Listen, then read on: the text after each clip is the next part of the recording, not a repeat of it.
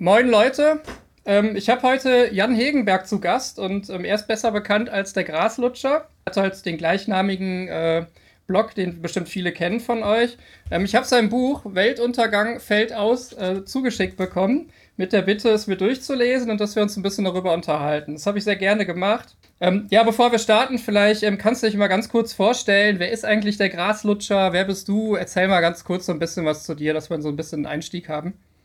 Ja, äh, genau. Hi, ich bin Jan. Ähm, ich habe, ähm, danke für die Einladung übrigens. Ähm, ich habe mich sehr gefreut. Ähm, äh, ich habe im Jahr 2014 angefangen äh, zu bloggen. Das war damals schon oldschool und die Leute haben gefragt, was bloggen? Ist das nicht sowas, was so äh, man vor 20 Jahren gemacht hat? Äh, ist das sowas wie MySpace? Ähm, weil ich damals ziemlich viel äh, online diskutiert habe über damals eigentlich fast ausschließlich Veganismus, äh, weil da sehr viele Mythen und, und, und Fake News im Umlauf waren. Und ich habe damals einfach so Facebook-Notizen gab es da noch. Da konnte man dann so, so äh, wie so ein Online-Diary äh, schreiben und dann hieß es, mach das doch nicht in Facebook, mach doch einen echten Blog draus. Und der hat viel, viel besser funktioniert, als ich jemals äh, vermutet hätte. Ähm, und ich habe dann auch angefangen, immer mehr ein bisschen ähm, zu hinterfragen. Jetzt nicht nur nicht nur anti-vegane Statements, sondern auch pro-vegan. Habe gemerkt, okay, manchmal sagen auch die Leute aus meiner Peer Group nicht so richtige Sachen und habe dann angefangen, mich so ein bisschen so ja an, an wissenschaftlichen Publikationen zu orientieren und ähm, habe mir auch nicht immer Freunde gemacht. Es gab dann auch Leute, die es äh, ziemlich äh, blöd fanden ähm, und habe dann aber irgendwann so ja 2018 fing das so an, dass eigentlich Klima das größere Thema wurde und ich gemerkt habe, okay, äh, ja, gerade, also vegan leben ist heute auch was anderes als noch vor zehn Jahren. Da war das noch voll äh, Outlaw-mäßig. Mittlerweile ist es ja schon fast langweilig. Ähm, und habe dann eben angefangen, über Klima ähm, zu, zu bloggen und dann äh, eben immer mehr auch über Lösungen zur Klimakrise. Äh, und da sind eigentlich, finde ich, noch mehr Fakes im Umlauf äh, als zur Klimakrise selber.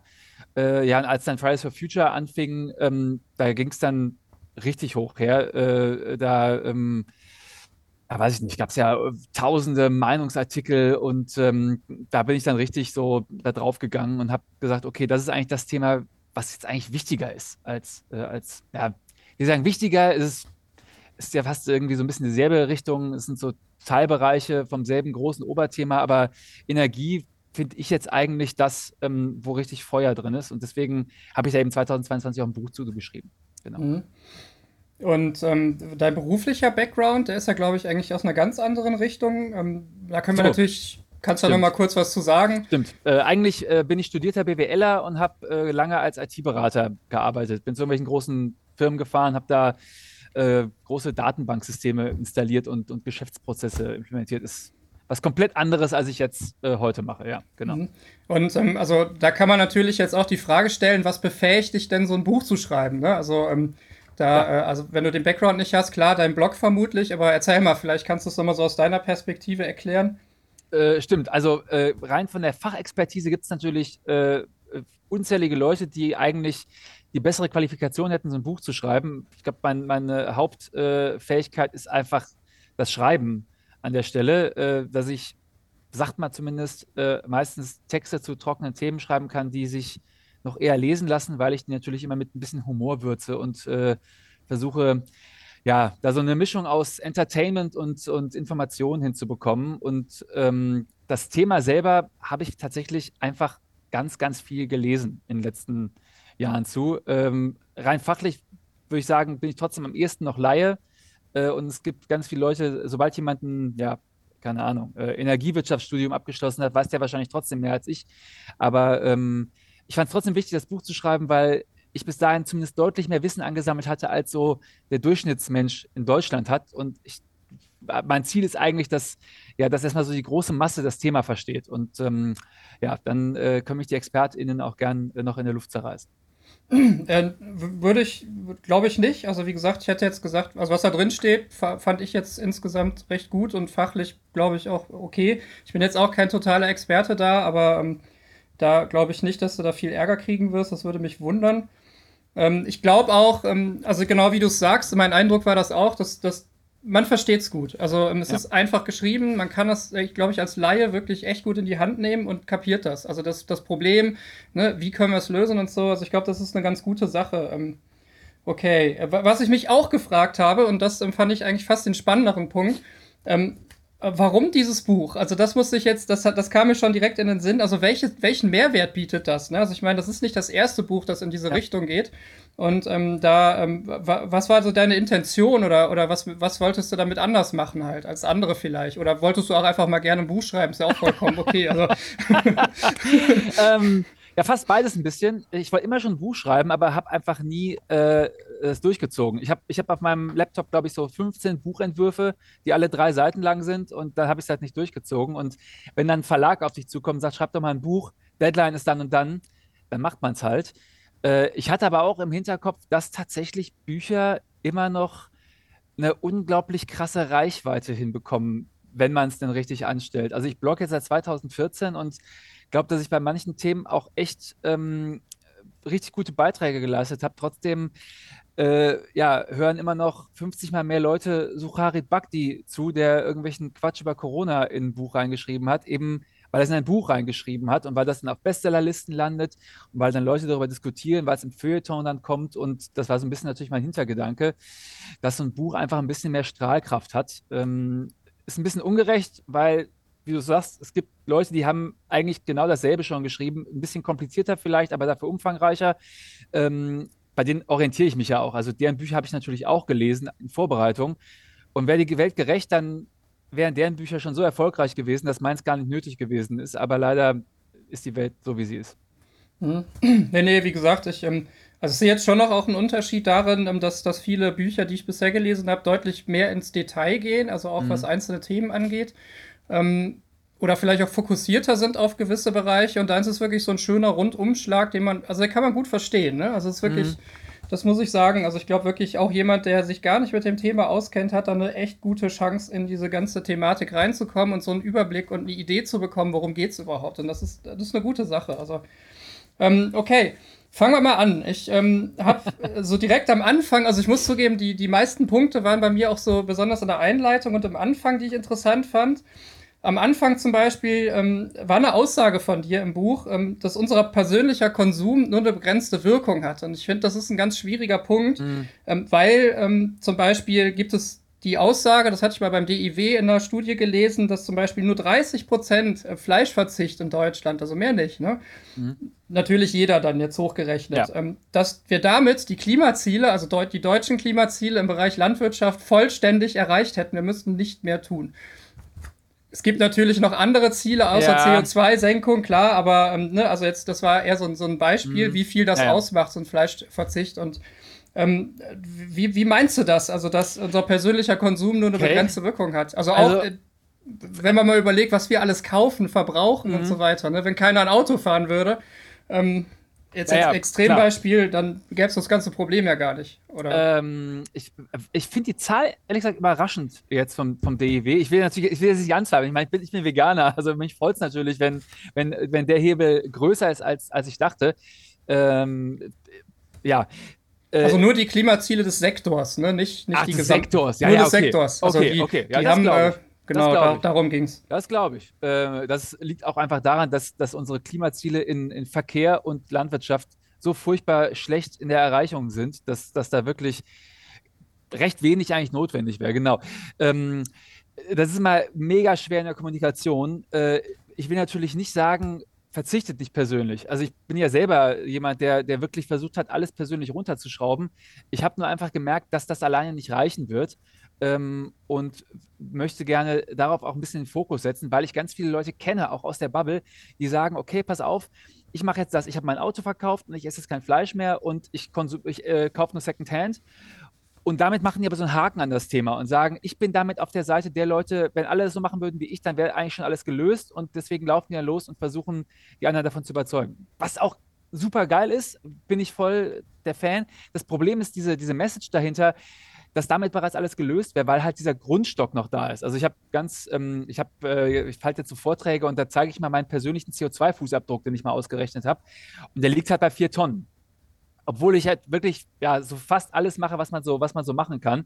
Äh, bis auf meine Erdgasheizung in der Mietwohnung, die kriege ich leider nicht raus, aber trotzdem äh, sind vier Tonnen halt immer noch krass viel. Also hochgerechnet auf ganz Deutschland liegen wir dann bei 320 äh, Megatonnen äh, im Jahr und das reicht natürlich. Äh, ich glaube, damit würden wir irgendwie Klimaziele von 2022 noch erreichen und bis 2025 sieht es auch gut aus, aber danach ähm, rutschen wir natürlich wieder äh, nach oben. Und das ist so ein bisschen das Problem. Ich weiß, wenn man das so sagt, dann klingt das immer so, als wenn das andere keine Auswirkung hätte. Das ist natürlich auch nicht richtig. Ich freue mich über jeden, der sagt, okay, ich versuche mal ohne Fleisch, ich versuche mal ohne Auto und ich drehe die Heizung mal zwei Grad runter. Das hilft uns jetzt gerade natürlich auch total viel.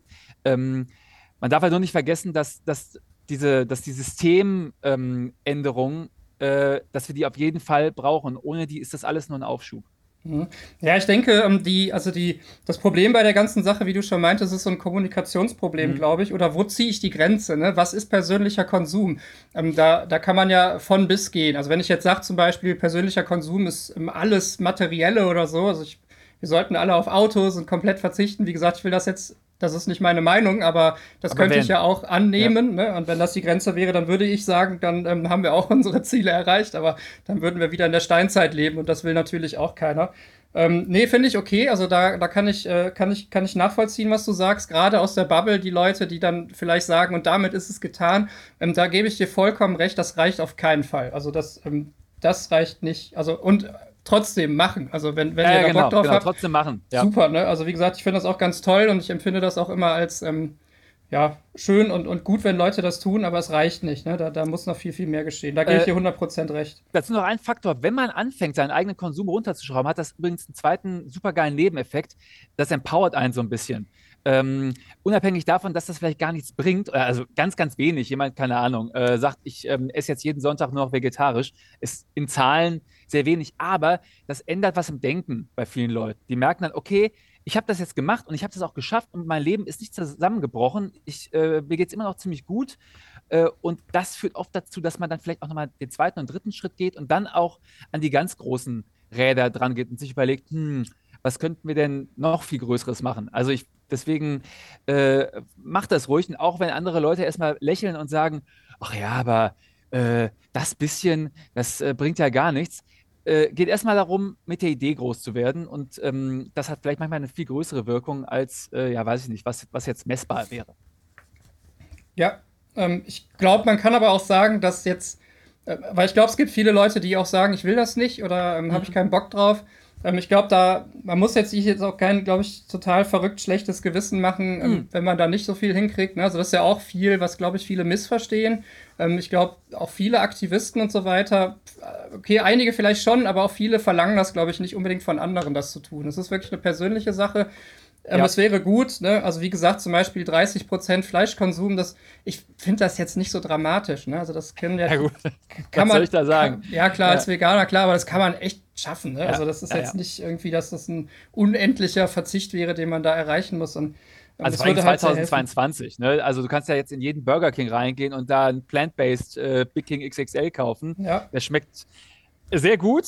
Äh, keine Werbung für Burger King, aber, aber, geht irgendwo hin und holt euch ein pflanzliches Patty. Das schmeckt super geil. Ähm, mhm. Das ist wirklich einfach. Ähm, ich glaube auch, die meisten äh, wollen nicht sagen, macht das alle. Das Problem ist ja auch, dass nicht alle die gleichen Möglichkeiten haben. Klar, bei Fleisch ist easy, aber wenn du jetzt allen sagst, schafft bitte euer Auto ab, da sagen die Leute hier in, in Wiesbadener Westend, ja, okay, easy, kein Problem, ich fahre hier mit dem Bus. Aber die Leute, die 40 Kilometer hier weiter draußen wohnen, die sagen natürlich, okay, cool, ähm, danke für gar nichts, wie soll ich das machen? Das, äh, ja, ja, klar. Deswegen ist immer so schwierig. Ja, ja, ja nee, das, das sehe ich auch so. Also da ähm, hat auch jeder wirklich ganz andere Voraussetzungen und, und ähm, das muss man auch sehen. Also da denke ich halt auch. Ähm, du sprichst ja ähm, von Weltuntergang, das steht in deinem Titel ähm, betrachtest aber praktisch gesehen nur die Energie- und die Verkehrswende. Ich meine, es gibt jetzt natürlich noch eine ganze Reihe von anderen ja. massiven Problemen. Ne? Also wir verlieren biologische Vielfalt, das ist eine Katastrophe. Und da ist der Prozess wesentlich weiter vorangeschritten als die Klima, ähm, als die Klimakatastrophe, sage ich mal, oder die kommende. Mhm. Ähm, ne, die Meere sind wahnsinnig stark verschmutzt. Wir haben überall Kunststoff mittlerweile drin. Also das ist einfach total krass, wo man mittlerweile überall irgendwelche Kunststoffe findet. Das ist auch gruselig. Ähm, ne? Also da, tausend Sachen eigentlich. Ich glaube, es gab jetzt vor kurzem noch eine sehr, sehr schöne Publikation. Da war so ein, so ein das hat das Quarks, Quarks Co. hat das auf, äh, schön aufgemalt mit so einem Rad. Und dann konnte man halt sehen, wo stehen wir eigentlich bei welchem Problem. Und das fand ich halt mhm. halt echt, ähm, ja. Ja, ist frustrierend, ne? Will man, will man eigentlich gar nicht sehen, aber ich meine, es hilft ja nicht wegzugucken. Ähm, wir denken auch noch nicht so in Kreisläufen. Das ist auch irgendwas, was mich wahnsinnig stört. Ne? Also alle reden immer, lass uns dies und das machen, aber wir haben eigentlich gar keine richtige Kreislaufwirtschaft. Also wir haben kein gutes Recycling bei vielen Sachen. Wir schmeißen es weg, verbrennen es dann und wir haben nicht unendlich Ressourcen. Wenn wir das halt machen, ähm, dann kriegen wir halt Probleme. Ähm, warum diese Fokussierung dann auf das Thema und ähm, wieso dann dieser allgemeine mhm. Titel? Ne? Das, ähm, das, das hat mich, da muss ich sagen, da ähm, weiß ich nicht. Also vielleicht war das auch gar nicht so beabsichtigt, aber ähm, vielleicht kannst du dazu was sagen. Ja, doch, äh, klar. Also tatsächlich war es zuerst beabsichtigt, mehrere Themen zu machen. Ich wollte eigentlich was schreiben über Energiewende, über Verkehrswende, über Ernährungswende, äh, weil das dann zumindest in jeden Bereich mal reinstrahlt. Also gerade ähm, gerade unsere Landwirtschaft ist ja ähm, ein Problem, was, was Artenvielfalt angeht. Ähm, ich habe einfach gemerkt, dass 270 ähm, Seiten äh, einfach überhaupt nicht ausreichen, um wirklich alle drei Themen auch nur annähernd irgendwie so anzugehen. Und äh, habe dann einfach gesagt, okay, da muss ich nochmal Weltuntergang vielleicht aus zwei und drei äh, schreiben. Denn äh, das, also gerade Artenvielfalt, das macht mir eigentlich auch äh, ähnlich wie Pro, äh, Sorgen wie die äh, Klimakrise. Ähm, äh, es war einfach nicht genug Platz da und ja, das stimmt, wenn man es so sieht. Man könnte es auch sagen, selbst wenn wir die Energiewende schön hinbekommen und die anderen Probleme aber links liegen lassen, dann haben wir trotzdem, ja gut, Weltuntergang ist ja sowieso immer so ein schwieriges Thema, aber dann haben wir zumindest Zivilisationsuntergang äh, und haben halt äh, nichts zu essen mehr. Ähm, das ist richtig, ist, ist natürlich zugespitzt. Man muss leider bei Buchtiteln immer so ein bisschen zuspitzen, weil ansonsten äh, lesen die Leute alle ähm, andere Bücher. Ähm, kann man gar nicht kritisieren. Ähm, irgendwo muss man leider den Abstrich machen. Mhm. Nee, nee, ist in Ordnung. Also ich äh, verstehe das voll und ganz. Ähm, ich hatte nur noch mal so deine Meinung dazu ja. einfach interessiert. Berechtigte Frage. Mhm. Ähm, also die, was jetzt so, sag ich mal, ich gehe nochmal Richtung, Richtung Thema Primärenergie, also die Effizienzsteigerung und damit letztlich ja die Senkung der Primärenergie. Das ist ja, sag ich mal, so das relativ große Ziel, was wir haben, ne, durch Nutzung von mhm. effizienten Technologien wie E-Autos oder Wärmepumpen. Ähm, da ist halt auch die Frage, und das kriege ich auch oft gestellt, wenn ich mal solche Beiträge mache. Ne? Kann sich da, mhm. kann das, kann da wirklich jeder auf der Welt von profitieren? Ne? Also ist das mit unseren Ressourcen wirklich machbar? Du hattest das auch ein bisschen angeschnitten.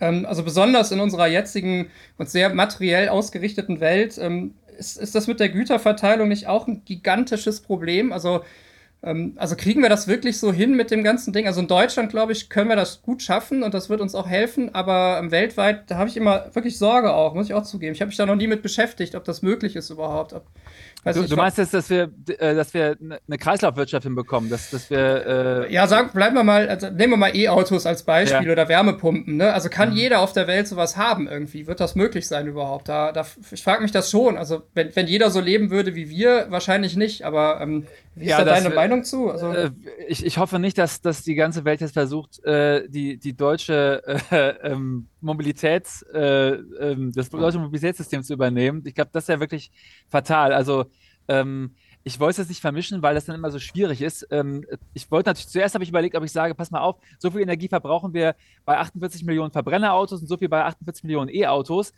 Und dann eigentlich nur mal im zweiten Schritt und so viel, wenn wir keine Ahnung, halt nur 10 Millionen äh, Autos benutzen. Das Problem ist, dass ähm, man argumentativ dann äh, oft wahrgenommen wird als jemand, der, der das so ein bisschen faked, äh, weil ich dann äh, so tue, als wenn wir unsere ganze Energie einfach, äh, einfach runtersenken. Ähm, so als wenn ich sage, ja, ja, wir schaffen das schon mit Erneuerbaren, indem wir einfach alle Sektoren total, total runterziehen. Ähm, deswegen, ich bin erstmal auf demselben Level geblieben, um zu zeigen, dass Erneuerbare als Technik ähm, robust genug sind, um selbst das zu schaffen. Mhm. Das stimmt.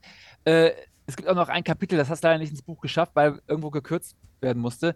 Äh, da frage ich auch, okay, wie sieht das alles aus, wenn wir jetzt nochmal weniger machen? Wenn wir weniger neue Häuser bauen und weniger Autos benutzen und generell äh, unseren, unseren persönlichen ja, Materialimpact äh, runterziehen, ist nur eben auch ein Riesenthema. Da, also allein das, das zu berechnen ist super schwer. Wo fängst du da an? Ähm, äh, die verschiedenen Sektoren sind ja auch noch ganz unterschiedlich ähm, aufgestellt, was das angeht. Also Batterierecycling wird wirklich ein Thema sein. Da entstehen halt gerade allein in Europa, glaube ich, 20 Standorte. Aber was mit den ganzen anderen Sachen? Äh, allein da Daten zuzufinden, ist wirklich eine Katastrophe. Und äh, ja, das stimmt. Also ähm, ich hoffe, dass wir schon allein deswegen von da wegkommen, weil es sinnvoller sein wird. Weil ähm, äh, ist jetzt ein bisschen Argument from, äh, ähm, ja, also ähm, äh, sehr persönliche Sichtweise, aber ähm, ich habe halt kein Auto mehr, weil ich Sharing Cars benutze und das mache ich nicht nur, weil das umweltfreundlicher ist, sondern weil es einfach viel, viel lässiger ist, weil das meine Freiheit viel mehr vergrößert. Und ich gemerkt habe, so ganz viele Sachen besitzen ist für mich irgendwie gar nicht so erstrebenswert. Ich will das gar nicht, äh, weil das mein Leben super kompliziert macht. Ähm, wie viele Leute wir davon auch überzeugen können, das ebenso zu machen, ist eine große Frage. Ähm, ich hoffe nur, dass ja, äh, sich das als, als äh, Maßnahme durchsetzt, dass ähm, das immer mehr zu mehren schwierig wird. Und ich glaube eben auch, dass es teurer wird. Ich glaube nicht, dass es in Zukunft so einfach sein wird für alle Leute in, in der ganzen Welt zu sagen, ich mache das genauso wie ja, Nordamerika. Äh, ich baue mir auf die grüne Wiese ein großes Haus mit einer riesen Grundfläche und zwei ungedämmten Stockwerken und da müssen noch drei Autos hin. Und ich glaube, da werden uns tatsächlich die Rohstoffe einen Strich durch die Rechnung machen. Ich glaube, das wird in den nächsten Jahren hm, ein bisschen schwierig werden. Also allein die Baubranche in Deutschland sagt ja gerade äh, Material, ja, schwierig. Hm. Ja, bin ich, bin ich bei dir. Ich befürchte auch, dass da, dass da leider einiges auf uns zukommen wird. Ähm, ja, nee, kann ich nachvollziehen. Ähm, kann ich ganz gut nachvollziehen, was du sagst. Ähm, ich hatte noch eine ganz, also das ist eigentlich eher so eine Nebenfrage, die, oder eher eine Bitte. Ähm, du hattest ähm, auf, auf äh, da, da gab es eine Grafik bei dir, so, so ein Tortendiagramm zum, äh, zu den Sektoren und da hast du gesagt, 73,2% sind Energie. Ähm, mhm. Und da war ich überrascht, muss ich zugeben, dass die Zahl ist mir so noch nicht untergekommen. Könntest du mir da die Quelle nochmal nachreichen? Ähm, ich habe die jetzt irgendwie nicht gefunden. Äh, ist hier nicht im Buch drin? Das müsste äh, Our World in Data sein. Ähm, die, äh, also das ist, das ist so ein, so ein ähm, ähm, die sind angeschlossen an die Oxford-Universität. Ja, ja, ich kenne die, mag ja, ich auch genau. sehr gerne. Okay, ja, ja. Genau. müssen wir mal nachgucken. Wie gesagt, also die benutzen, ich, ich hm? äh, verlinke es dir gerne gleich. Also die haben so ein, ein so ein riesen, so eine riesen Energy Landing Page und da ist das immer, da ist das auch viel besser aufgedröselt. Mhm natürlich nochmal. Ähm, nach Energie, äh, Industrie sind halt alle äh, Zement und, und so ein Zeug und äh, auch Landwirtschaft war nochmal aufgedröselt und Müllverbrennung, glaube ich. Ja, mhm. ja, schicke ich dir gerne. Äh, hätte ich auch lieber detaillierter ins Buch reingepackt, aber ich habe halt nur eine Schmuckfarbe gehabt und das war super unübersichtlich, deswegen musste ich es ein bisschen ähm, äh, kleinstampfen. Ja. Mhm. Okay, alles klar. Ähm, du hattest ganz kurz angeschnitten, wir hatten es jetzt gerade schon mal so ein bisschen äh, ähnlich, aber auf, ähm, äh, ich weiß nicht, in, auch relativ früh im Buch stellst du die Frage, und das fand ich wichtig, ne, woher kommen die Rohstoffe für die E-Autos zum Beispiel? Mhm. Das ist auch so eine Frage, ich krieg die tausendmal gestellt. Mhm. Und ähm, da fand ich, hast du so ein bisschen relativiert, also du sagtest halt, ähm, wir verbrauchen auch jetzt schon wahnsinnig viele Rohstoffe und das stimmt. Ne? Also die, die ähm, Autos, auch die wir jetzt nutzen, die sind da keinen Deut besser oder so, möglicherweise eher schlimmer. Das kann man jetzt drüber streiten, auf jeden Fall. Aber beides verbraucht definitiv viele Rohstoffe, das ist der Fall. Ähm, aber hier ist auch, auch wieder der Punkt, wo ich sagen würde, da, da ist halt Kreislaufwirtschaft, wäre das absolut Wichtige. Also das wäre das, was, was, was es eigentlich ja. ändern würde. Und ähm, das hatte mir da ein bisschen gefehlt, muss ich zugeben, an der Stelle, genau. Ähm, ich verstehe aber auch, es ist äh, auch nicht immer ganz trivial, an ja, alles zu denken. Es ist äh, tatsächlich genau, also es, äh, das stimmt auch. Ähm, das ähm, ist als Gedanke deutlich weniger drin als jetzt in meinem Denken. Das ist halt leider auch so, man, man schreibt so ein Buch, dann kommt das raus und sechs Monate später, wenn man dann so auf manche Kapitel guckt, denkt man, ah, okay, würde ich jetzt heute doch mal ein bisschen anders schreiben. Ähm, das stimmt. Äh, ähm, es gibt da halt so, so, so drei Fehlinformationen, riesige, die, finde ich, gesellschaftlich total etabliert sind. Ähm, äh, eine ist, E-Autos verbrauchen mehr Rohstoffe als, als, als Verbrenner. Und das zweite ähm, ist halt, dass, äh, dass sie giftiger sind als, als Verbrenner. Äh, und dann kommt als drittes irgendwie, dass man ähm, ja sozusagen so die ähm, äh, das schwappt dann so ins Gegenteil, dass Leute dann sagen, ja, einfach gar keine Autos benutzen, das ist am allerbesten. Und da muss man immer so ein versuchen, äh, so alle drei Punkte so ein bisschen auszutarieren. Das gelingt eigentlich nie so richtig, aber das stimmt natürlich. Ähm, ich habe halt hauptsächlich erstmal die, die erste dieser Nachrichten adressieren wollen, zu sagen, okay, also wenn es euch wirklich darum geht, weniger Rohstoffe zu verbrauchen, dann ähm, ist ein Verbrennerauto auch keine gute Idee, denn das ist momentan, was man so in Kommentarspalten liest. So nach dem Motto, mhm. oh ja, guck mal, Lithium, da fahre ich lieber weiter Diesel. Ähm, das ist so das Erste. Ähm, und ja, das stimmt natürlich. Ähm, man kann auch gerne bei den E-Autos dann als zweites fragen, brauchen wir davon so viel? Ähm, wie viel, wie viel Kupfer und, und Lithium graben wir weiter aus der Erde und wie viel benutzen wir von dem, was wir ohnehin schon auf der Müllkippe rumliegen haben? Äh, und ja, stimmt, ähm, mhm. viel zu wenig. Ja, ich, ähm, also ich hatte immer den, den Eindruck auch so ein bisschen, und das fand ich eigentlich auch irgendwie ganz schön, weil ich das, glaube ich, nachvollziehen kann, dass auch viel von deiner persönlichen Arbeit da drin steckt. Also die Antworten, ja, ja. die du gibst, die kommen auch, glaube ich, sehr, auch so sehr aus deinem Blog oft motiviert mit den Menschen, mit denen du dich so auseinandersetzt. Das habe ich oft so ein bisschen rausgehört und das, das fand ich aber auch sehr sympathisch irgendwie. Ne? Also man, man merkt so ein bisschen, da steckst du wirklich drin und das fand ich ganz cool. Ähm, nur noch mal, glaube ich, zum Verständnis, also wie ich das zum Beispiel wahrgenommen habe.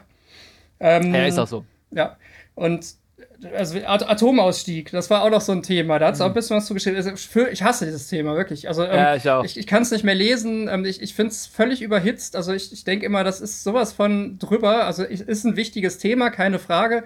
Aber dieses, dieses Streit um diese drei blöden AKWs, ne, also das ist albern. Also ich weiß es, äh, keine Ahnung. Ja, ja, auf jeden Fall. Ich, also, geht mir ganz genauso. Ich mache morgens Twitter auf und sehe, dass irgendjemand getweetet hat, wie wichtig das ist, dass die jetzt weiterlaufen oder dass die jetzt sofort abgeschaltet werden müssen. Ich denke nur, boah, Leute, äh, können wir bitte unseren, unseren Horizont mal auf, auf drei, fünf, zehn, zwanzig Jahre wenden? Weil, ob diese drei Dinger jetzt weiterlaufen, das hat für die nächsten sechs Monate eine Auswirkung und dann ist es egal. Ja, und selbst die ist ja begrenzt. Ne? Also selbst wir, da. Wir ja. haben trotzdem kein Gas. Also wir brauchen Gas nicht nur für Strom. Das ist immer ja. was, ich kann das nicht oft genug sagen. Wir haben, ne, wir haben halt kein, ähm, kein Stromproblem, das können wir bekommen, ja. keine Frage. Und das will ich auch nicht runterreden, aber wir haben ein Energieproblem und zwar ein großes. Und ähm, da gehört deutlich mehr dazu als nur diese drei AKWs. Und ähm, mir gefällt einfach nicht diese, diese, diese ähm, also man, man fokussiert sich auf so ein kleines Rädchen irgendwie, obwohl ja, wir ein genau. ganz, ganz großes zu drehen haben. Und das mag ich nicht. Also das ist wirklich eine Ablenkung ähm, von, von ganz wesentlichen Themen und das ist ein Problem, was ich da sehe. Ähm, äh, Total. Mag das aber auch an Twitter und, und der Bubble liegen, aber ich hatte den Eindruck, dass es auch sehr, sehr politisch motiviert ist. Also äh, äh, ich glaube, es gibt gerade gewisse politische AkteurInnen, die merken, dass sie eine Menge Fehler gemacht haben und jetzt versuchen, darüber das so ein bisschen äh, davon abzulenken, so ein bisschen. Ja. Das, was doppelt absurd ist, weil die eigentlich beim Atomausstieg auch dabei waren, aber das vergisst halt, vergessen die meisten. Und äh, was du meinst, wahrscheinlich, es wird so eine Monokausalität aufgebaut. So nach dem Motto, mhm. okay, wir haben hier ein Riesenproblem, lass aber die drei Kernkraftwerke weiterlaufen und dann äh, wird alles super. Und das ist halt mega naiv. Also, äh, ja. ja, da gehört eine ganze Menge mehr dazu. Das, ähm, das sehe ich genauso. Und wie du sagst, danach geht es ja weiter. Ne? Also wir haben ja. ja. nicht nur den kommenden Winter, danach kommt ja noch einer. Also, und wer weiß, was noch, ja. ne? und was, was noch alles passiert. Also ich meine, im Moment ist es einfach, ich, ich weiß nicht, also ich, ich halte das für sehr, äh, aber ja. ich, ich denke, wir sind uns da einig. Das, ähm, okay. Ähm, du hattest auch geschrieben, und das fand ich interessant, ähm, dass Atomausstieg und Energiewende, also so als Thema hat es das genannt, und du meintest, dass so mangelnde Energie, dieses ganze Thema auch gerne damit in Verbindung gesetzt wird, ja. weil das äh, irgendwie, äh, und da fand ich interessant, wie, also wie kommst du darauf? Sind das irgendwie persönliche Erfahrungen, die du ähm, darauf schließt? Du kannst dich da. Ähm ja, auch viel Diskussion. Mhm. Ähm, ich sehe, also ich, ich lege wahnsinnig viel Wert darauf, die Reaktion auf meine Artikel zu lesen. Ist vielleicht so ein bisschen krankhaft bei mir, aber ähm, wenn ich einen Artikel schreibe, äh, dann sagen manche Leute, boah, wieso kommt denn da nicht noch einer? Und ich sage, ja, weil ich dann drei Tage lang in den Kommentaren rumhänge und mit jedem darüber diskutiere. Ähm, kann sein, dass das nicht sonderlich effektiv ist, aber das mache ich halt mal so.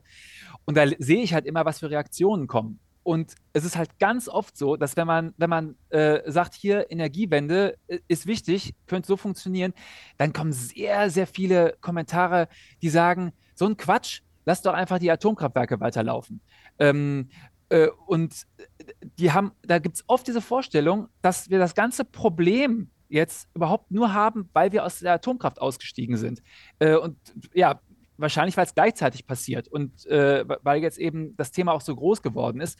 Ähm, also ist natürlich ein bisschen anekdotisch, weil ich jetzt nicht weiß, wie, wie die Verteilung ist. Äh, aber das ist so ein, eine Antwort, die ich echt in der Zwischenablage mittlerweile habe, damit ich sie nicht ständig nochmal neu schreiben muss, ähm, dass, dass Leute glauben, wir bräuchten gar keine Energiewende, wenn wir weiterhin, ja, äh, was hatten wir? Ich glaube, ein Drittel hatten wir Strom aus, aus Kernkraft, so als es richtig hochkam, so 2004.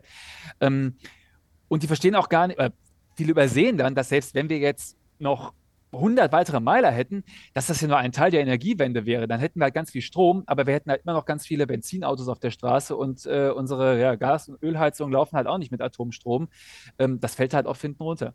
Was ich auch noch interessant fand, ähm, du hast auch über, über Kernkraft ähm, da was geschrieben und auch so ein bisschen äh, die Bewertung. Also das fand ich interessant. Du sagtest halt, und ähm, das fand ich, war ein interessanter Punkt, weil typischerweise kenne ich so, Kernkraft ist zum Beispiel nicht gut wegen Endlagerung, ähm, bla bla bla. Da gibt es verschiedene typische Argumente. Deins war ein bisschen anders und das fand ich interessant.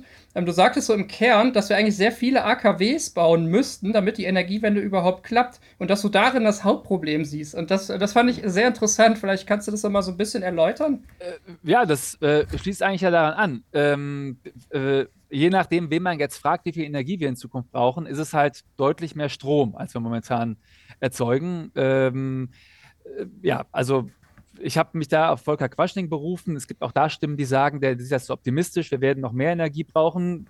Kann sein, will ich mich gar nicht einmischen. Der Punkt ist, es ist ungefähr, ich glaube, bei ihm schon dreimal so viel Strom, wie wir heute erzeugen. Ähm, und ja, das ist halt der Punkt, was, was dann oft übersehen wird. Auch wenn wir jetzt noch Kernkraft hätten, da müssten wir jetzt richtig, richtig Kernkraft zubauen, um auf die nötige Menge zu kommen. Und das vermisse ich auch sehr äh, in der politischen Debatte. Das ist genau, was du sagst. Wenn jemand sagt, ich bin für Kernkraft, dann ist eigentlich immer die Antwort äh, Endlager, äh, Sicherheit. Äh, die eigentlich entscheidende Frage wäre für mich, okay, dann müsst ihr es aber auch glaubwürdig durchsetzen und sagen, ich bin für Kernkraft, ich möchte in den und den Bundesländern so und so viele Kernkraftwerke bauen. Und wenn die das machen würden, glaube ich, mh, hm, weiß ich nicht, wie hoch die Zustimmungswerte dazu wären, die momentan alle sagen, ja, ja, äh, Kernkraft geil, dann sind unsere Probleme alle weg. Äh, deswegen würde ich gerne darauf den Fokus legen, denn ich glaube, wenn wir uns da erstmal drauf konzentrieren, dann ist die Frage, wie viel Konsens zu der, zu der Idee es halt überhaupt noch gibt. Und dann können wir uns vielleicht diese zeitraubende Diskussion auch einfach sparen. Hm. Ja. Ja, ich finde, das ist ein guter Punkt. Also zum Beispiel ähm, wird ja auch sehr gerne ähm, von diversen politischen Parteien immer äh, Windräder sehr schlecht geredet und dann gesagt, ich will keins neben meinem Haus stehen haben. Ähm, da kann man die Frage stellen, ja. willst du denn AKW in deiner Nähe haben? Ne? Also das wird sicherlich nicht auf 100 Meter in deinem Haus stehen, aber es könnte schon relativ nah sein. Und da, ganz ehrlich, ich will ja. nicht, ich, ich will so ein Ding nicht in meiner Nähe haben. Also äh, keine Ahnung. Also selbst wenn alles super safe ist und so weiter, Bitte nicht. Ich, der, ich der Gedanke ist nicht toll, ne? Ja, nee, genau. ist nicht schön einfach. Also lieber ein Windrad, da hätte ich persönlich weniger Probleme mit. Das ist halt der Punkt, genau. Und das, äh, wenn man das äh, antwortet, dann wird das oft als so billiger Take empfunden. Äh, ich will mehr Kernenergie, dann ist die Antwort, ja, würdest du denn auch eins in deiner Nähe befürworten? Dann sagen, ja, das ist ja ein doofes Argument. Äh, aber das ist gar nicht so, so billig gemeint. Wir bräuchten wirklich ganz viele und wir müssten viele Millionen Menschen überzeugen, dass sie in der Nähe, also im Umkreis von, sagen wir mal, 20, 30, 40 Kilometer zu einem leben müssten. Und ähm, ich weiß nicht, wie die Zustimmungswerte da wären, aber ich glaube, sie wären schlechter, als momentan äh, der Eindruck ist.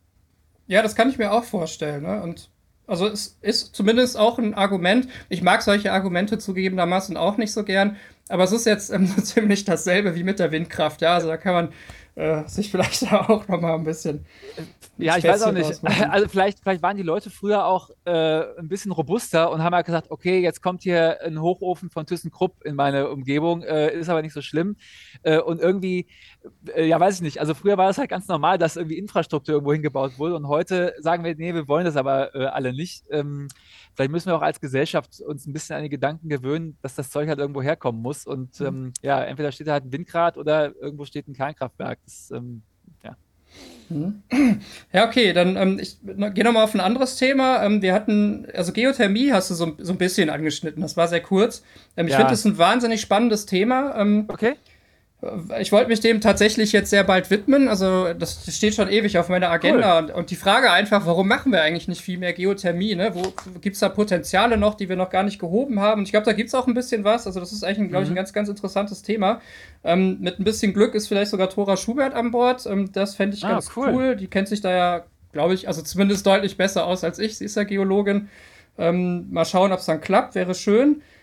Und du sagst halt, ähm, dass eine schlagartige Steigerung sehr unwahrscheinlich sei. Und wie gesagt, ich bin gar nicht so drin in dem Thema. Ähm, da ja. war die Frage direkt bei mir, warum? Also kennst du dich da ein bisschen aus? Fände ich auch sehr interessant. Äh, ich habe tatsächlich ähm, hauptsächlich bewertet, wie die letzten Projekte so äh, stattgefunden haben. Und da war halt ähm, oft das Problem, dass da Unsicherheiten bestanden haben, äh, was für Risiken damit verbunden sind. Also man, es gibt ja verschiedene Formen. Es gibt dieses ähm, bodennahe Geothermie und diese tiefen Geothermie. Und so wie ich es verstanden habe, ist äh, für nennenswerte Stromerzeugung ist diese tiefen Geothermie halt wichtig oder die, die mit sehr hohen Temperaturen halt äh, arbeitet. Und dazu gab es eben einfach mh, äh, gleich 100 äh, Vereine, die, die alle gesagt haben, Geothermie, aber bitte nicht bei mir, weil das dann angeblich Erdbeben auslöst. Ich sage an, angeblich, weil so tief bin ich nicht eingestiegen. Ich weiß nur, dass es da einen Verdachtsmoment gibt, der formuliert worden ist. Und ich wohne halt in Wiesbaden, ähm, berühmt für seine heißen Quellen. Äh, und die haben schon vor 10, 20 Jahren die ersten Leute gesagt, wollen wir nicht einfach die anzapfen und für, für Energiegewinnung benutzen. Äh, und das ist politisch fast noch aufgeladener als die Windkraft. Und deswegen befürchte ich einfach, dass das rein politisch schon schwierig ähm, wird, ähm, ja, weil Leute Angst vor, vor Neuem haben. Äh, es sollte jetzt aber nicht heißen, ich will das nicht. Also ich würde mich sogar sehr freuen, wenn wir noch ein drittes Standbein hätten neben Solar und, und, und Wind, weil das natürlich auch den Vorteil hätte, dass es eben ähm, nicht fluktuierend ist. Also Geothermie ist ja äh, stabile Erzeugung. Ähm, da also wenn, wenn ich da falsch liege, dann freue ich mich total. Dann bringe ich nochmal ein extra Kapitel für die Auflage 5 aus und sage, hier, Geothermie äh, ist vielleicht doch eine ganz coole Idee. Ähm, äh, lass mehr machen. Ich hatte nur den Eindruck, dass, ja, dass es politisch noch schwerer umzusetzen als Windkraft momentan. Hm. Nee, nee, das kam auch nicht so ja. rüber, also dass du das ähm, jetzt irgendwie äh, ablehnst oder so. Also ich fand es so interessant, wie gesagt, weil ich das jetzt auch gerade selber auf dem Schirm hatte und ähm, äh, wollte mal hören, was du so dazu sagst. Also wenn du dich da schon also es kann auch echt gut sein natürlich, dass die vermeintlich billigen Erdgaspreise natürlich dafür gesorgt haben, dass eigentlich sinnvolle Geothermieprojekte halt gleich, äh, bevor sie überhaupt gestartet sind, gleich äh, wieder beerdigt wurden, weil irgendwer gesagt hat, ja okay, das kostet ja, was weiß ich, die Bohrung äh, einen sechsstelligen Betrag, da kaufe ich lieber von, von Gazprom äh, Gas mhm. und dass das jetzt in den nächsten Jahren doch nochmal anders aussieht. Das, äh, ja, das eben dieser Markteffekt äh, zuschlägt, den eigentlich am Anfang niemand wahrhaben will, aber in dem Moment, in dem Fossile halt teuer werden, da werden die Menschen dann auf einmal ein bisschen kreativ und dann werden vielleicht Dinge auch nochmal neu bewertet. Also äh, vielleicht können wir auch gespannt sein und ähm, ja, auf unverhofftes Glück hoffen. Hm. Ja, ja, das war auch tatsächlich so ein bisschen ähm, die Intention, warum ich mir das nochmal anschauen wollte mhm. ins, im Detail, ob das vielleicht wirklich eine Option wäre. Ne? Also witzigerweise hat mich der Söder da drauf gebracht. weil, ja, echt, ja. das ist kein Witz. Der, der hat, also eine ganze Zeit lang hat er immer geschrieben, Geothermie hier, Geothermie da. Und ich dachte, so ein Spinner. Und dann habe ich mir irgendwann gedacht, ach, Vielleicht hat er ja recht. Ja. Guck's dir doch einfach mal an. Ne? Also jetzt äh, hör dem Mann mal zu. Ich glaube, ich habe mich dann gefragt, ob er sich da wirklich so informiert hat. Da bin ich mir nicht immer ganz sicher. Aber ähm, es ist auf jeden Fall mal angucken. Warum denn nicht? Also vielleicht ist da wirklich eine Idee. Ne?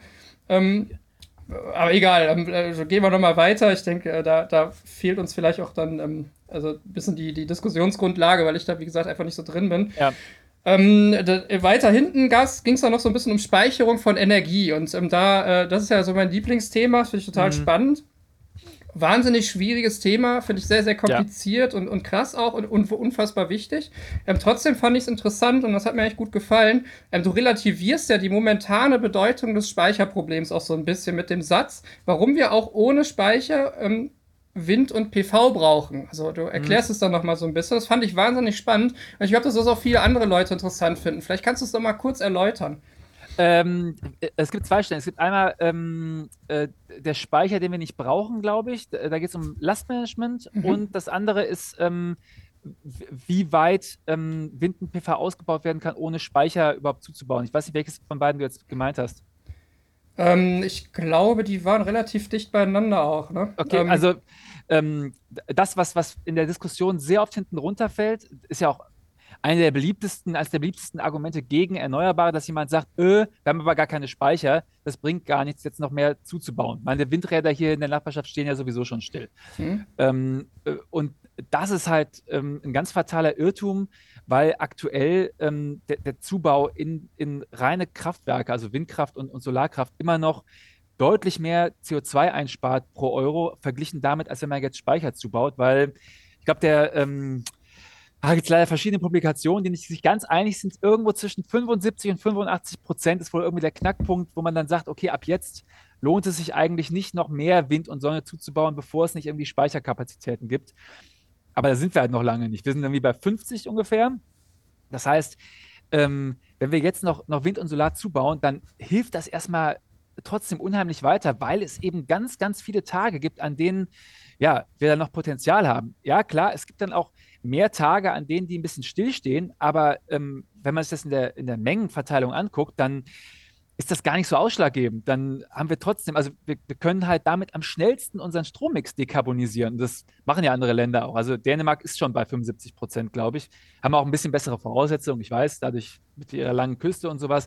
Nur, die haben ein bisschen mehr Speicher als wir jetzt pro, pro Bürger gesehen, aber so viel ist es auch nicht. Ähm, und trotzdem sind sie bei 75 Prozent. Das, das ist ja so, ja, also ähm, wir ohne jetzt nennenswert Speicher zuzubauen, können wir den Prozentsatz der, des EE-Stroms immer noch nennenswert erstmal erhöhen. Das ist so das erste Wichtige.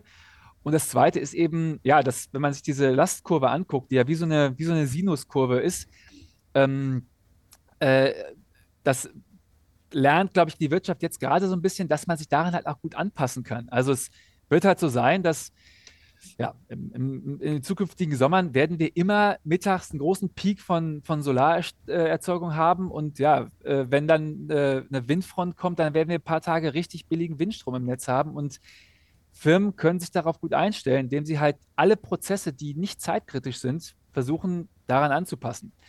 Ähm, das geht natürlich nicht mit allen, klar. Es gibt ganz viele Anwendungen, die können da nicht von profitieren. Ein Rechenzentrum muss immer durchlaufen, ein Operationssaal braucht immer Strom, aber äh, ich habe da im Buch ja auch ein Beispiel, glaube ich, ne, von irgendwie einer, einer Papierfabrik, glaube ich, ähm, die riesige Maschinen anwerfen müssen, um aus den Holzfasern kleinere Fasern zu machen und die richtig fett viel Strom verbrauchen. Und die haben jetzt schon Algorithmen, die halt sagen, okay, äh, nächste Woche an den drei Tagen ist richtig Windstrom im Netz und dann kaufen wir welchen, oder wir kaufen natürlich jetzt schon irgendwie welchen für dann.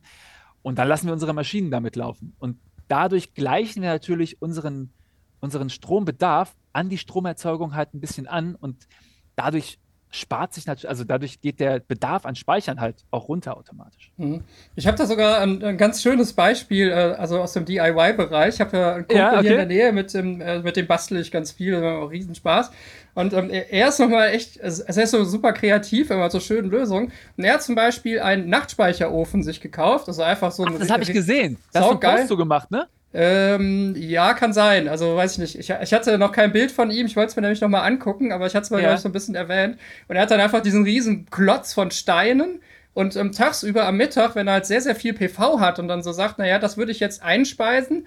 Und bevor ich es einspeise, nutze ich es lieber selber. Ne? Also warum ja. nicht? Ist halt wirtschaftlicher und macht ja auch Sinn, also weniger Wege. Ich finde es auch legitim. Ja. Und dann lädt er diese Nachtspeicherheizung auf und ja, tatsächlich funktioniert das. Die ist dann schön warm und das sehr, sehr lange und konstant und dann bis morgen reicht das. Und dann hat er da irgendwie, ähm, also wirklich eine riesen äh, Ersparnis, was die Wärme angeht. Und das, fand, das ist so ein Beispiel von so einer ja. Last, Lastmanagement. Ne? Ich nehme mittags, wo ich viel habe und, und speichere das irgendwie für kurze Zeit und das bringt mir schon wahnsinnig viel. Also so, so Faxen und das würde helfen. Ne? Das, das geht in tausend Bereichen.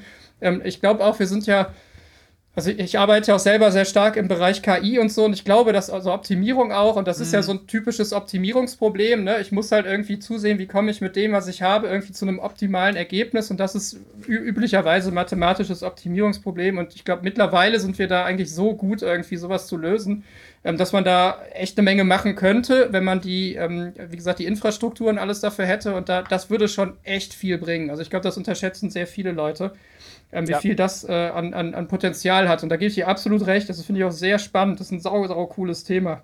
Also auch alle Anwendungen, die irgendwas mit Temperatur zu tun haben. Immer wenn irgendwo was erwärmt oder abgekühlt wird, kann man ist es eigentlich irgendwas mit einer gewissen Pufferzone drin. Äh, die ganzen Kühlhäuser in Deutschland. Äh, auch, ähm, ich habe gelesen, manche Hochöfen haben sogar eine gewisse, so einen gewissen Toleranzbereich, in dem sie laufen können. Und ja, kannst du halt am, am Mittag, wenn alles voll mit PV-Strom ist, kann man die halt nochmal 200 Grad heißer machen und dann lässt man sie beim Rest des Tages halt ein bisschen abkühlen, aber das ist halt nicht schlimm.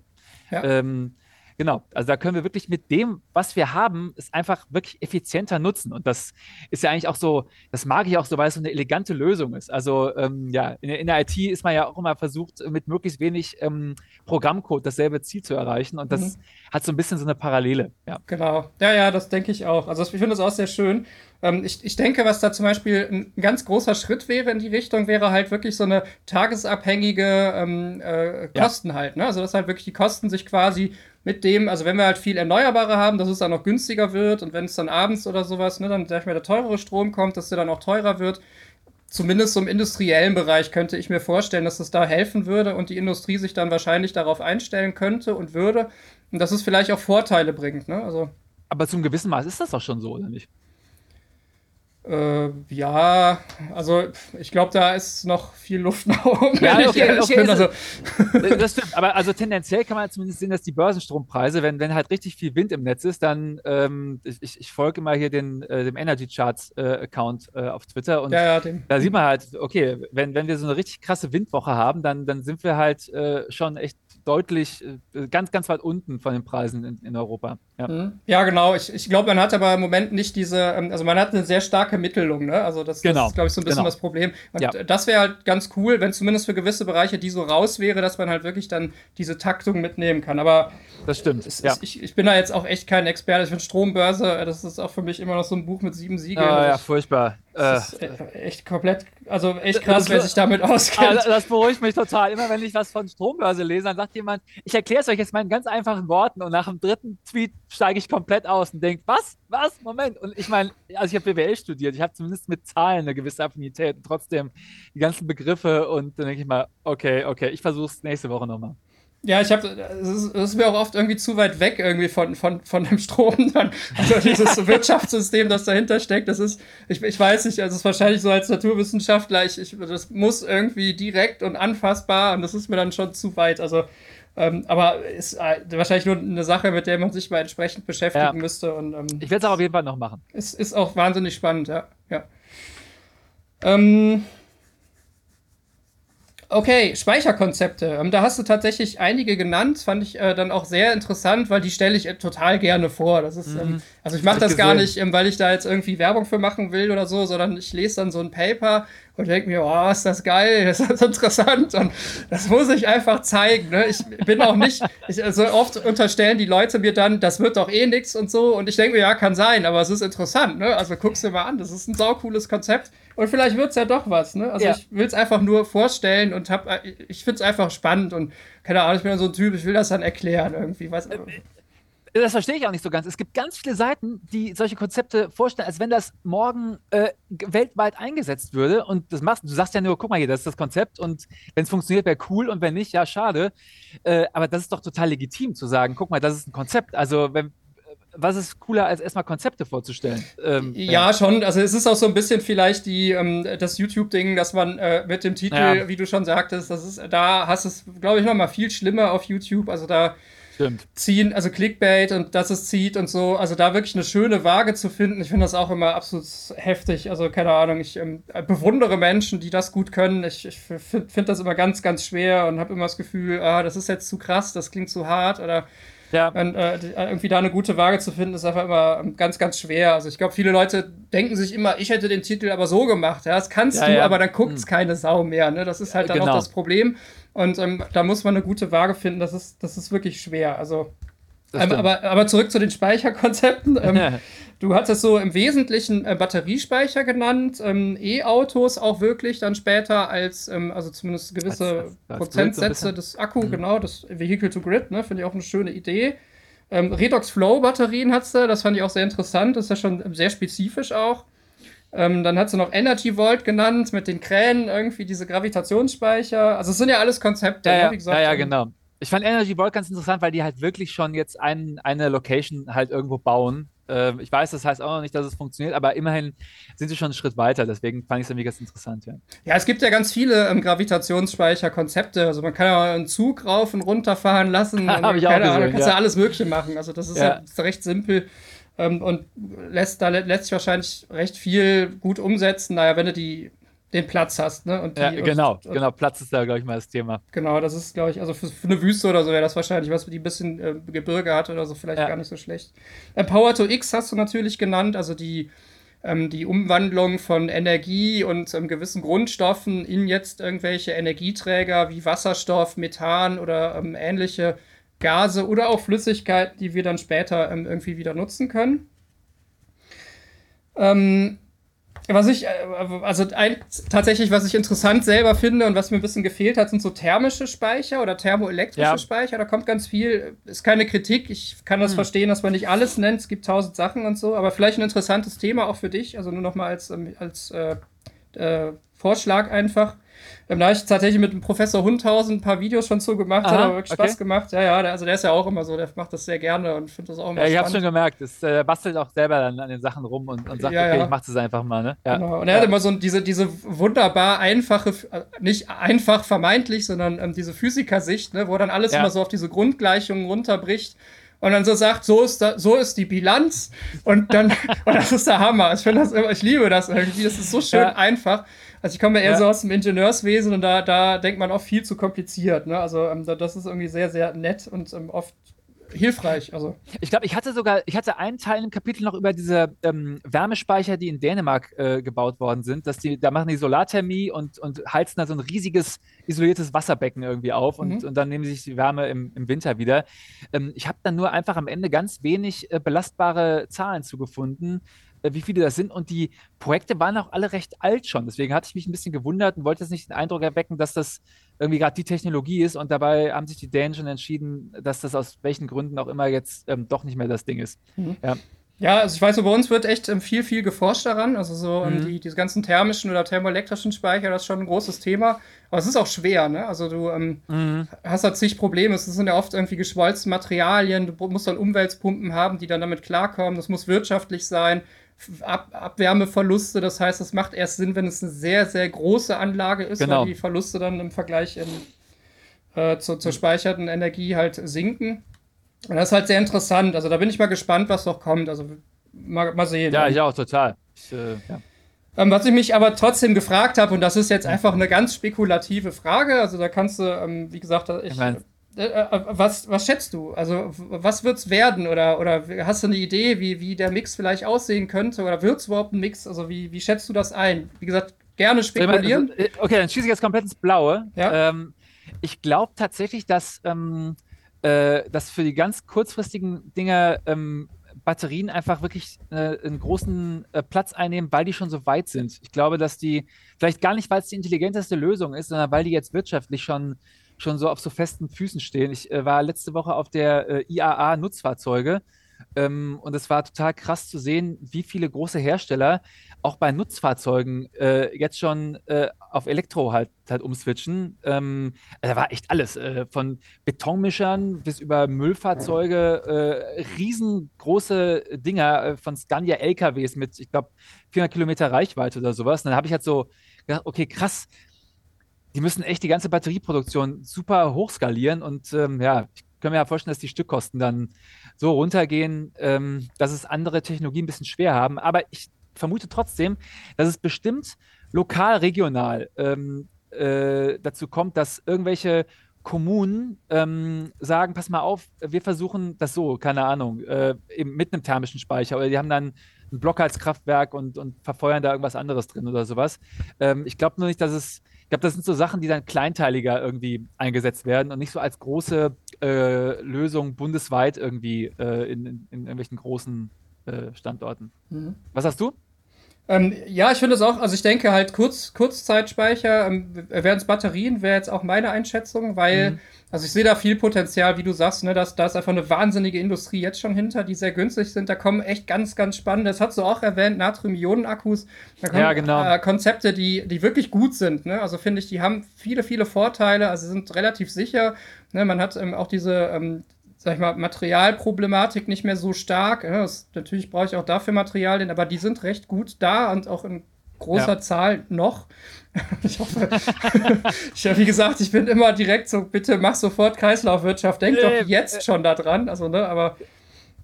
Rennst mir offene Türen ein. Weil genau. wann immer ich äh, sehe, dass jemand sagt, wir machen das jetzt mit der neuen Technologie, dann gucke ich immer die äh, an, was für Elemente da drin sind und denke so, okay, können wir das bitte so machen, dass die nicht alle auf der Müllkippe landen, sondern für die folgenden Generationen auch wieder benutzt werden können. Das, äh, das, ich, ich, denke auch, ja. Ich habe denselben Struggle. Ich vermute aber auch, dass da politisch viel passieren muss, weil, ähm, ja. also warum sollte, warum sollte eine Firma das machen, wenn die sowas produziert, Akkus produziert, warum soll die sich um Recycling kümmern? Also ich meine, die denken wirtschaftlich, das ist, ist so, also da braucht man jetzt auch nicht ähm, das irgendwie schönreden. Oder das, es ist einfach so, es ist auch nichts Schlimmes, finde ich. Es ist halt einfach das Ziel einer Firma, meistens Geld zu ja. verdienen. Und das ist auch irgendwie legitim, so ist unser System.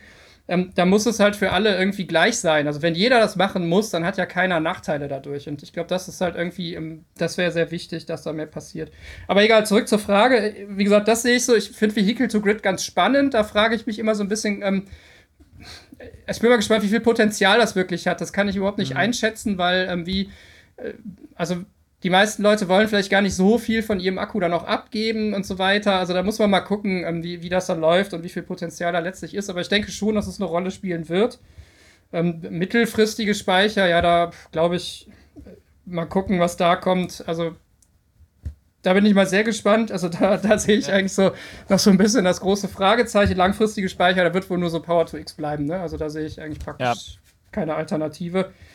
Ähm, also so wäre jetzt meine Einschätzung. Thermische Speicher bin ich sehr gespannt. Die könnten vielleicht diesen mittleren ähm, Teil ausfüllen. Das kann ich mir vorstellen. Aber ist echt geraten. Also es ist auch total schwer, da irgendwas zu finden. Ich habe gesehen, es gibt irgendwie so ein Projekt von der, ähm, vom DLR äh, mit, mit so ähm, geschmolzenem Salz, mhm. äh, was dann irgendwie äh, benutzt wird. Also es wird auch aufgeheizt ähm, und dann später äh, wieder ja, in alten Kraftwerksinfrastrukturen, äh, also ganz normal per Dampf äh, klingt auch total cool, aber dann sagen auch alle, okay, geschmolzenes Salz, ähm, da habe ich mal eine Frage als Material, ja, äh, Wissenschaftler, was da, was da dem standhalten soll. Also ja, das ist eben, da sind super viele Fragezeichen. Ja, ja, klar. Ähm, aber da gibt es tatsächlich auch Dinge, wie man es macht. Das ist jetzt auch nicht, als wäre das unmöglich, sonst würde man nicht daran hm. forschen. Ne? Also ein paar Ideen haben die schon. Unmöglich nicht, der sagt nur, es könnte halt dann sehr teuer werden. Äh, ja, na klar, ähm, keine Frage. Ne? Aber ähm, warten wir es mal ab. Also da fand ja, ich halt diese thermoelektrischen Sachen relativ interessant, weil die dieses Problem nicht so stark haben. Ne? Also du ja. musst quasi nur noch die Wärme transportieren und nimmst dann die Infrarotstrahlung und äh, packst sie praktisch auf so eine Art PV-Modul oder so eine kleine Solarzelle, die halt Infrarotstrahlung besonders gut umsetzen kann. Also besonders diese ähm, in den höheren Temperaturen und damit die haben die ja wirklich hohe Wirkungsgrade erreicht und das war, das war echt geil. Also fand ich. Wie hoch sind sie gekommen? Ähm, boah, müsste ich nachlesen, aber das. Also also ähm, roundabout. Ich muss, müsste ich nochmal nachgucken. Also weiß ich gerade echt nicht auswendig. Also Gesamtwirkungsgrad war ähm, ja, okay. nicht so schlecht und die Wirtschaftlichkeitsbereich war auch nicht so ganz verkehrt. Aber ist, wie okay. gesagt, mir ist das auch zu spekulativ. Ne? Das, ja, ja, okay. Es existiert noch keine einzige Anlage und ähm, eigentlich haben die die Dinger nur im, in, äh, in, in, Labor. Labor getestet. Mhm. Also, ja. Okay. Das ist natürlich noch ganz früh. Müsst ihr jetzt nochmal nachlesen, weiß ich gerade nicht, deswegen. Ähm, das war's von meiner Seite schon. Ähm, ich glaube, ja. wir haben auch echt viel durch, durchgemacht, ja, auch viel, viele Themen durchgehabt jetzt ja. hier. Ähm, vielen Dank für deine Zeit. Ähm, ja, danke für die Einladung. Ich habe mich total gefreut. Sehr gerne. Ähm, also auch danke für deine ganze Arbeit als Graslutscher, als Blog. Mhm. Fand ich, finde ich ganz toll. Also ähm, Ey, vielen, vielen Dank für das Buch. Ich, wie gesagt, mir hat es Spaß gemacht, das zu lesen. Ich fand es echt ziemlich cool. Ähm, mir hat es insgesamt sehr gut gefallen. Ich finde es ähm, sehr konstruktiv Danke. und auch positiv geschrieben, was, glaube ich, in heutigen Zeiten nicht so einfach ist. Und das ähm, schätze ich auch sehr. Ähm, das finde ich, wie gesagt, eine schöne Sache. Ähm, was ich auch persönlich nochmal wirklich hervorheben möchte bei dem Buch, ist, dass man es als Laie, glaube ich, sehr, sehr gut verstehen kann. Also ich glaube, es hilft einem, wenn man wirklich so denkt, was ist da los? Was soll das Ganze mit der Energie, mit den Autos? Wie soll das funktionieren? Ich glaube, wenn man die Fragen hat, dann ist man da, glaube ich, echt gut bei dem Buch aufgehoben. Das hilft sehr. Ähm, und da sehe ich auch wirklich die, die große Stärke deines Buches, dass es echt gut verständlich ist. Das hast du schön erklärt. Das ne? äh, freut mich, das war nämlich das Hauptziel an der Sache. Es, ähm, ja, ist klar, dass das manchmal sehr positiv formuliert ist. Ähm, einfach damit Leute auch ein bisschen dranbleiben und ähm, ja, äh, so ein bisschen aus der Liturgie rauskommen und merken, okay, da geht noch was. Ähm, ich will damit nicht sagen, es ist alles gelöst, aber ähm, ich glaube, dass die Chance trotzdem größer ist, als manche Leute denken. Ich glaube, manche Leute sind fest davon überzeugt, dass alles jetzt schon verloren ist, egal was wir machen. Und das glaube ich ja wirklich nicht. Nee, das sehe ich auch ja. so. Also ich denke, ja. wir haben die Möglichkeiten, es existiert ein Plan und der ist nicht dumm. Ähm, wir müssen ihn einfach machen. Das ist eigentlich so alles. Ne? So sehe ich, so sehe ich das auch. Und ich frage mich manchmal, wie als Menschheit einfach kulturell, gesellschaftlich, politisch ja. schon so weit sind, das zu schaffen. Also da, da sehe ich ja. die größten Probleme, diese Streitereien, diese Probleme, diese Ungerechtigkeiten auf der Welt, die herrschen. Ähm, es ist noch ein weiter Weg leider. Ich, ich, hoffe sehr, dass wir das schaffen. Es wäre sehr schön, auch ähm, für meine Kinder insbesondere. Aber das ist doch eigentlich eine schöne Erkenntnis, denn ähm, das, also das sehe ich nämlich ganz genauso. Äh, ist nur was, was viele Leute eben nicht so sehen. Viele denken, der Bottleneck sei Technologie, Geld und Fläche. Und das stimmt halt nicht. Ich glaube auch, der größte Bottleneck ist Wille und, und ja, dass wir als Gesellschaft uns auf ein Ziel äh, einigen und sagen, das ziehen wir jetzt durch, ohne, ja, keine Ahnung, äh, vorher schon in Perfektionismus zu verfallen oder halt zu sagen, weiß ich nicht, das wollen wir aber alle nicht, weil wir wollen, dass alles so bleibt, wie es ist. Äh, ja. Ja, ja, das, das sehe ich äh, ganz genauso. Also te technisch würde ich sagen, das ist nicht das Problem. Also das könnten wir, glaube ich, jetzt schon. Ja. Da denke ich, ähm, da sind wir eigentlich schon weit genug und es wird noch besser. Also ich glaube, da werden noch viele, viele schöne Dinge auf uns zukommen, die uns das noch deutlich erleichtern werden. Und das ist auch wichtig, aber theoretisch wird es auch jetzt machbar. Also das ja. ich auf jeden Fall so. Ähm, ich finde aber die positive Einstellung ganz gut, ähm, weil ähm, ich finde viele Bücher, und das mag ich nicht so gerne, die, die schrecken mit so krassen Hiobsbotschaften ab. Ne? Das war's jetzt. Also es ist wirklich teilweise so extrem negativ und so, das, das ist so schlimm alles. Und ähm, das muss ich zugeben, stimmt ja auch ein Stück weit, aber ähm, es ist manchmal auch dann anstrengend zu lesen einfach und es geht ja auch darum, dass man es versteht, dass man da reinkommt und es geht ja nicht darum, dass man jetzt die Leute alle in äh, pure Angst versetzt und ähm, so finde ich, hat man eine Möglichkeit, die Leute auch in die Lage zu versetzen, zu denken, es gibt Hoffnung, wir können das schaffen und das finde ich irgendwie wesentlich konstruktiver und glaube, dass es mehr hilft, als wenn man sagt, das wird alles scheiße und wir haben keine Chance mehr. Hier kommen die Klimakipppunkte, wenn wir die erreicht haben, war es das und Dann so weiter. Ist alles vorbei, ja. Lass genau. es doch probieren, wir wissen es noch nicht. Ähm, also ehrlich gesagt, probieren geht über studieren und es gar nicht zu probieren, ist sicherlich das Allerdümmste, was man tun kann. Also äh, genau das ist der Punkt. Also ähm, letztendlich sind solche, ähm, äh, äh, ja, dieses Framing, äh, entweder wir schaffen das oder es wird alles eine Katastrophe, das können halt sehr schnell so self-fulfilling prophecies werden. Ne? Äh, wenn, wenn, man, wenn die Leute alle davon überzeugt sind, es wird sowieso nichts, ja, dann ist die Motivation, irgendwas zu tun, auch eben ganz, ganz gering. Und das ist natürlich dann, ja, wie soll ich sagen, also ja, dann bestätigt das natürlich äh, so ein bisschen, aber eigentlich ist es halt eine sehr destruktive ähm, Geschichte dann. Und äh, selbst, ähm, äh, selbst renommierte Klimaforscher, ich habe Professor Rex zugehört irgendwie letzte Woche.